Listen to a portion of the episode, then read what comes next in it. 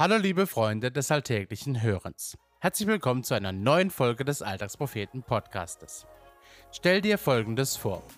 Du kommst nach Deutschland, weil du aus deinem Land geflohen bist, da dort zum Beispiel Krieg ist. Kannst kaum Deutsch und siehst ziemlich fertig und total versaut aus. Auf einmal stellt sich dir eine fremde Person vor und bittet dir seine Hilfe an. Was würdest du in dieser Situation tun? Würdest du der fremden Person einfach so vertrauen? Und wieso taucht diese Situation in der neuen Alltagspropheten-Serie Vorbilder auf? Lukas stellt uns heute in seiner Bibelstory den Klempner Bernd Rau vor. Sei also gespannt, wenn du wissen willst, wie Bernd es schafft, ein Vorbild zu werden. Los geht's!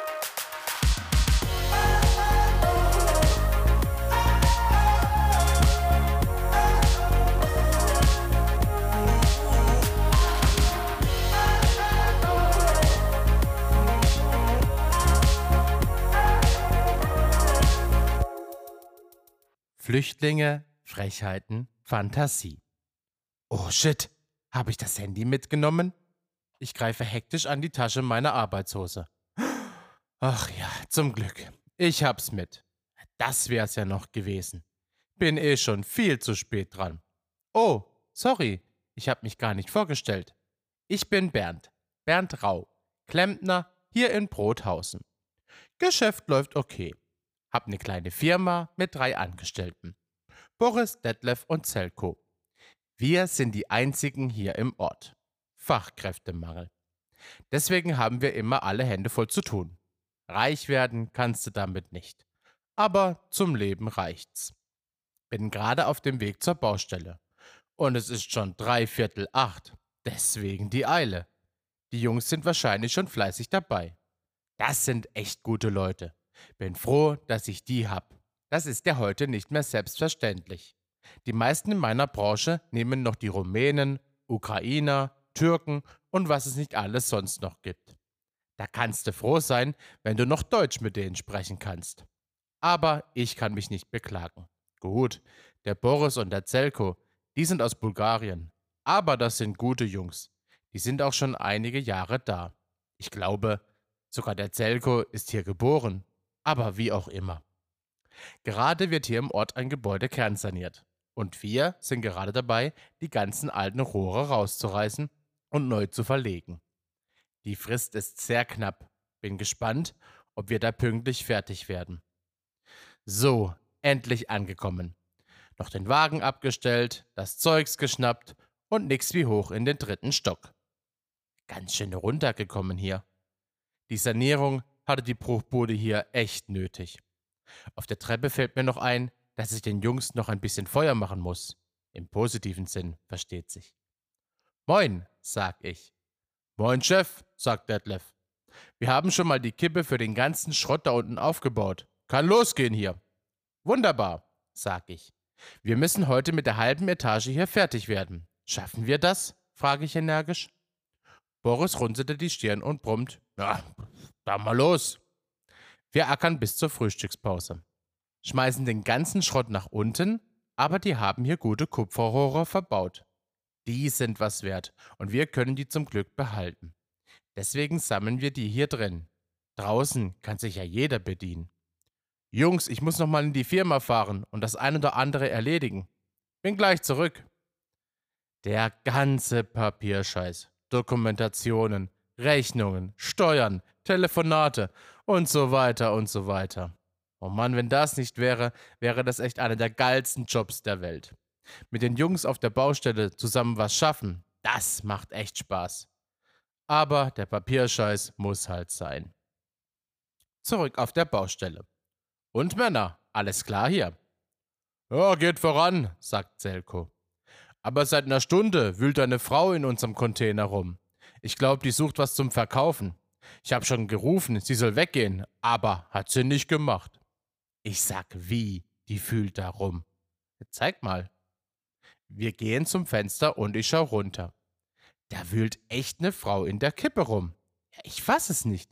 Das ist ja dreist. Und komisch. Die muss ungefähr mein Alter sein, aber irgendwie türkisch oder Persien oder so. Warum ist die da? Ich geh runter und klär das, sag ich. Auf dem Weg nach unten spielen sich schon alle möglichen Gesprächsszenarien in meinem Kopf ab. Bin sehr gespannt, was das da gleich gibt. Ob die überhaupt Deutsch versteht? Entschuldigung, rufe ich. Was machen Sie denn da? Sie springt erschrocken aus unserer kleinen Mulde. Sie sieht ziemlich mitgenommen aus. Die Sachen sehen alt und durchgetragen aus. Aber nicht so pennerhaft, sondern nur alt. Die Angst steht ihr ins Gesicht geschrieben. Ich hebe beschwichtigend eine Hand. Keine Angst, ich will ja nur mal fragen, weil das da meine Mulde ist, sage ich ruhig. Sie zieht die Schultern hoch. Sorry, sorry, for Mutter, erwiderte sie mit starkem Akzent. Ah, okay. Verstehen Sie Deutsch? frage ich. D Deutsch bisschen, entgegnete sie mit einem leicht gezwungenen Lächeln. Die Situation wurde jetzt etwas entspannter. Und was willst du mit dem Schrott? Verkaufen? Brauchst du Geld? Sell for money, sagte ich und versuchte es mit unbeholfener Gestikulation zu unterstützen. Leider war mein Englisch eine richtige Katastrophe. Sie nickte. Yes, yes, my mother und ich, Refugees, flüchten vom Syria. She said maybe ich kann sell scrap, sagte sie nach Wörtern ringend. Ah, Schrott verkaufen, helfe ich ihr auf die Sprünge. Sie nickte. We live next to Recycling Center. Ah, ja, Wertstoffhof. Mhm. Haben Sie auch eine Wohnung gefunden? Found apartment? Just a room. We get a little money, but need more to buy bed and cooker. Oh Mann, nicht mal Bett und Herd haben Sie? Haben Sie noch mehr Familie? Mann, Kinder, frag ich. Die haben doch eigentlich immer Familie dort. Ihr Blick wird traurig und sie schaut zu Boden. No, no, my husband, my dad and my brother, they all died in war. And I have no contact to my old family because I became a Christian. They are Muslim. But my mother, she is from Germany, from here, Brothausen. She came to Syria 30 years ago. Aus Brothausen, dachte ich. Die muss ich doch kennen. Als ich Kind war, sind einige hier aus dem Dorf ausgewandert. Gab keine Arbeit und dann sind viele gegangen. Aha, vielleicht kenne ich die ja von früher, antwortete ich ihr. Und wissen Sie was? Sie können hier alles mitnehmen, was Sie brauchen können. Und sagen Sie einen lieben Gruß an die Schwiegermutter. Oh, thank you, danke, sagte sie mit leuchtenden Augen. Ich drehe mich um und gehe wieder hoch und fühle mich irgendwie gut, dass ich helfen konnte. Und Chef, hast du sie weggeschickt? fragt Boris. Nee, die ist ganz arm dran, Flüchtling aus Syrien. Die ist wohl mit ihrer Schwiegermutter gekommen. Die kommt wohl ursprünglich hierher. Familie ist im Krieg gestorben und so weiter, aber habt nicht alles genau verstanden. Und sie ist irgendwie Christ, aber ihre Familie nicht oder so. Ach egal, die haben da wohl ein Zimmer neben dem Wertstoffhof und ihre Schwiegermutter hat sie Schrott zusammengeschickt, dass sie sich Möbeln kaufen können. Erkläre ich die Szene in Kurzform. Ja, mach die jetzt weiter, fragt Zelko. Jo, ich hab sie erlaubt. Die hat ja sonst nix, sag ich. Das ist doch kaum zu fassen, bemerkt Detlef etwas ausgebracht. Die kommen von überall her, fressen unsere Steuergeldern und jetzt nehmen sie schon unseren Schrott und unsere Wertstoffe. Und irgendwann klauen sie uns die Arbeitsplätze. Detlef, mach mal halblang, sage ich.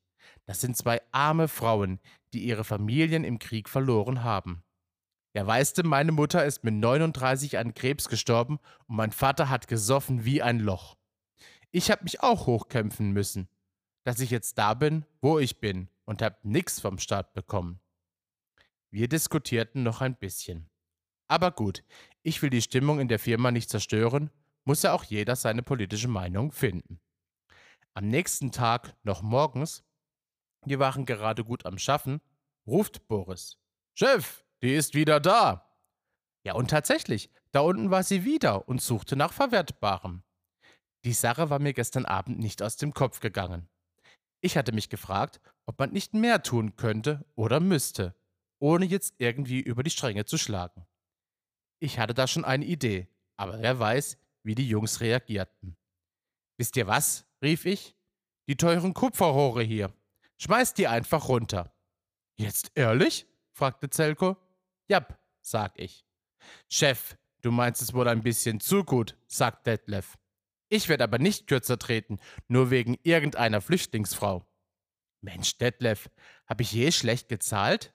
Das geht natürlich auf meine Kappe, sage ich etwas genervt und enttäuscht über das Misstrauen. Aber man kann es eben nicht allen recht machen. Während des Tages schaue ich immer mal wieder raus, ob sie die Kupferrohre auch nimmt. Das tut sie. Davon kriegt sie auf jeden Fall erstmal alles, was sie braucht. Am späten Nachmittag fahre ich dann nochmal ins Büro für ein paar Anrufe und den Papierscheiß. Als ich gegen Abend rauskomme, steht die Frau vor mir. Hallo, sag ich. Thank you. I know you the tubes, erwiderte sie strahlend. Man tut, was man kann, sage ich möglichst bescheiden und geschmeichelt. May I ask you something rude? Ah, was war nochmal rude? Meine Vokabelkenntnis ist einfach peinlich. Irgendwie bin ich gespannt, was sie jetzt sagt. Ja, was denn? frage ich. Please, could you offer me a job? I need it for application for residence in Germany and for money, so I can take care for my mother. Ich gucke etwas überrascht oder entsetzt. Weiß ich nicht. Ich kann mich ja nicht selbst sehen. Ich runzle die Stirn und atme seufzend aus. Keine Ahnung, ob ich mir das leisten kann. Was können Sie denn? sondiere ich. Was wird das hier eigentlich? Ein Bewerbungsgespräch auf dem Bürgersteig? In Syria, I work in administration in a company. Hm, klingt mir nicht nach handwerklich begabt. Aber wenn sie nur etwas besser Deutsch sprechen könnte, könnte ich sie als Art Sekretärin gebrauchen. Dann wäre ich auch diesen ganzen Telefon- und Papierscheiß los. Wissen Sie was? sag ich. Ich sag Ihnen morgen Bescheid, was ich machen kann. Ist das okay? Oh, thank you, vielen Dank, antwortete sie etwas ungläubig, aber hoffnungsvoll. Wie heißen Sie eigentlich? Ruth, sagte sie. Bernd, sag ich.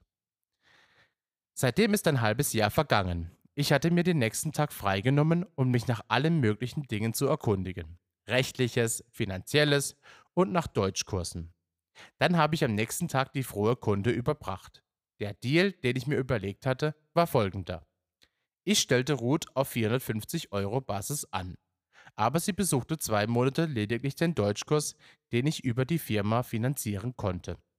Ab dann konnte ich sie in die Firma einarbeiten, aber nur halbtags, während sie weiterhin Deutsch lernte. Das Telefonieren musste ich erstmal noch übernehmen. Aber sie war erstaunlich geschickt mit allen möglichen PC-Geschichten und Verwaltungssachen, die für mich immer nur undurchsichtig und nervig waren. Seit vier Wochen hat sie einen richtigen Arbeitsvertrag. Die Jungs mussten das erstmal schlucken. Besonders Detlef. Zelko und Boris sind da, glaube ich, verständnisvoller, weil deren Eltern selbst mit nichts hierher kamen. Aber jetzt, wo sie sehen, dass ich viel mehr Zeit habe, um vor Ort mit anzupacken, haben sich alle Zweifel gelegt. Für die Firma war die ganze Sache schon ein finanzielles Wagnis. Mein Gewinn war ziemlich dünn die letzten Monate. Aber so ist das als Selbstständiger. Es geht eben mal hoch und mal runter. Seit einigen Wochen geht's allerdings hoch. Seitdem Ruth voll mitarbeitet, schaffen wir wesentlich mehr Aufträge. Und die jüngsten Neuigkeiten? Aber behaltet sie für euch. Heute habe ich Ruth gefragt, ob sie mit mir ausgeht. Sie hat Ja gesagt.